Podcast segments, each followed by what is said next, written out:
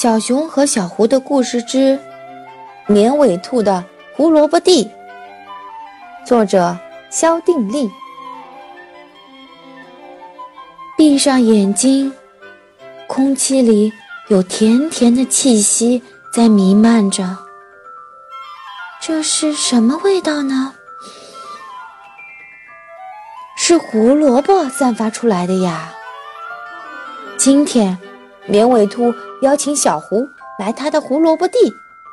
他们坐在田埂上，闭着眼睛，鼓着鼻子，细细地感受着。太阳正晒在胡萝卜地上，香甜的气息正在蒸发、扩散。你可以睁开眼睛了，绵尾兔说。小狐看见绿荫下的红色胡萝卜正在长大，怎么样？很享受吧？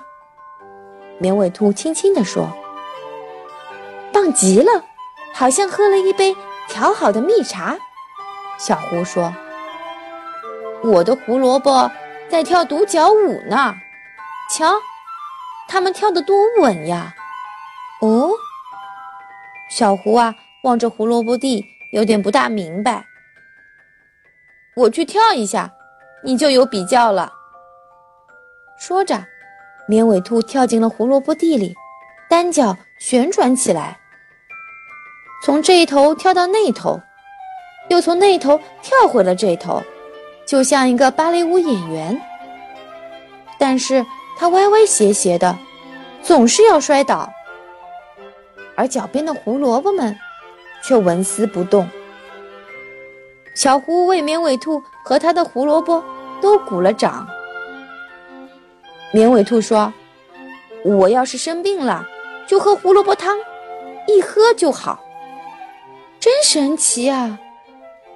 当然了，我不生病的时候啊，喝胡萝卜汤啊就更好了。我相信是这样的。你啊，就喜欢待在你的胡萝卜地里吧。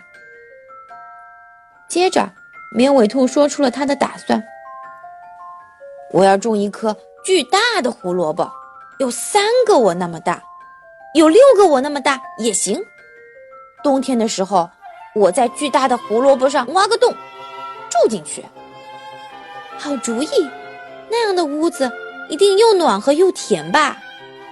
对极了。我呢，咬一口胡萝卜呀，睡上一觉。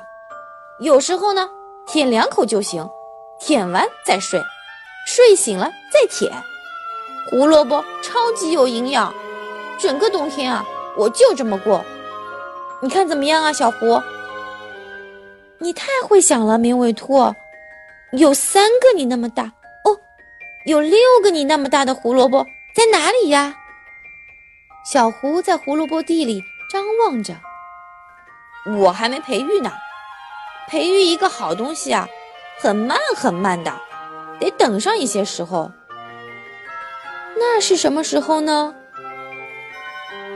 就是你看到我在巨大胡萝卜屋里舔着吃胡萝卜又睡着的时候呀。哦，我明白了。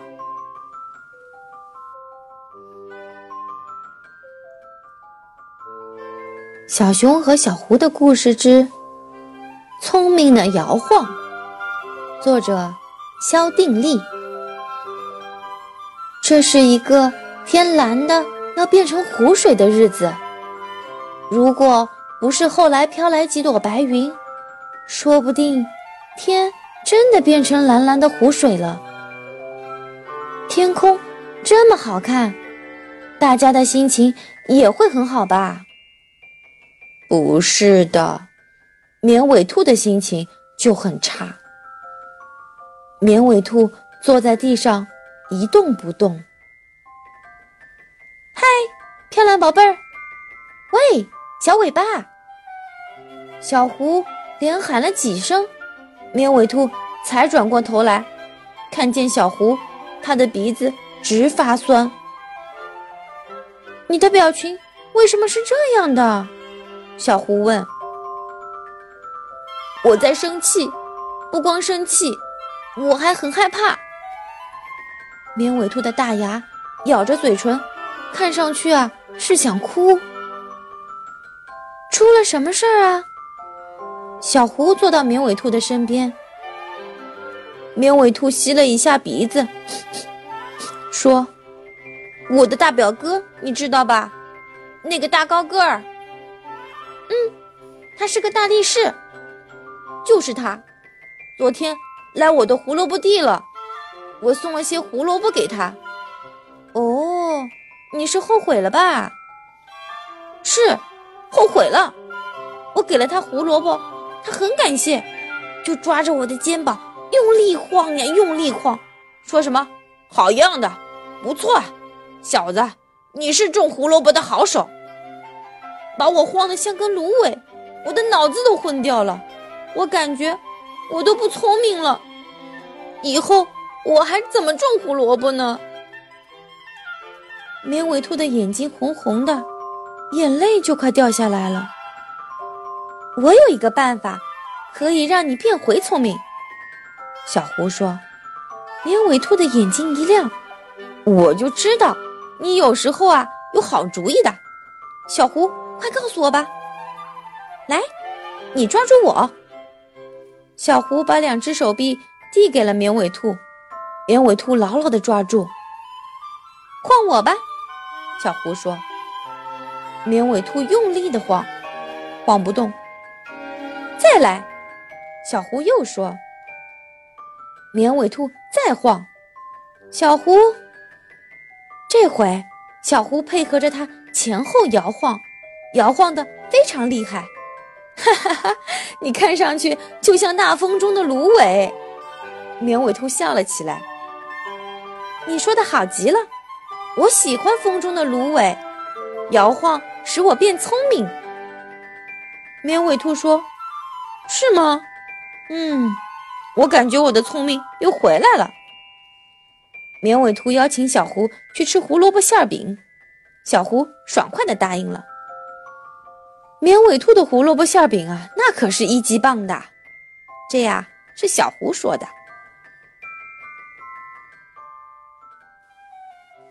宝贝儿，现在把眼睛闭上，听我给你读诗。绝句。唐，杜甫。两个黄鹂鸣翠柳，一行白鹭上青天。窗含西岭千秋雪，门泊东吴万里船。绝句。唐，杜甫。两个黄鹂鸣翠柳，一行白鹭上青天。窗含西岭千秋雪，门泊东吴万里船。绝句。唐。杜甫。两个黄鹂鸣翠柳。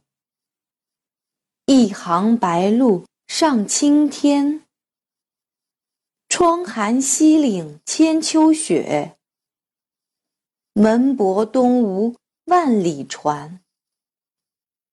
绝句。唐。杜甫。两个黄鹂鸣翠柳，一行白鹭上青天。窗含西岭千秋雪，门泊东吴万里船。绝句。唐。杜甫。两个黄鹂鸣翠柳，一行白鹭上青天。窗含西岭千秋雪。门泊东吴万里船。绝句。唐。杜甫。两个黄鹂鸣翠柳，一行白鹭上青天。窗含西岭千秋雪，门泊东吴万里船。绝句，唐·杜甫。两个黄鹂鸣翠柳，一行白鹭上青天。窗含西岭千秋雪。门泊东吴万里船。绝句，唐·杜甫。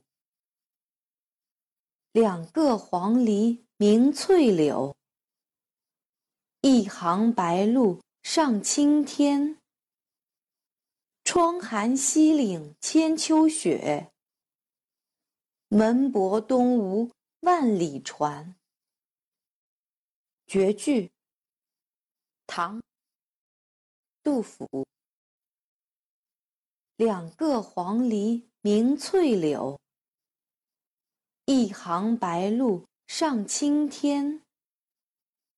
窗含西岭千秋雪，门泊东吴万里船。绝句，唐·杜甫。两个黄鹂鸣翠柳，一行白鹭上青天。窗含西岭千秋雪，门泊东吴万里船。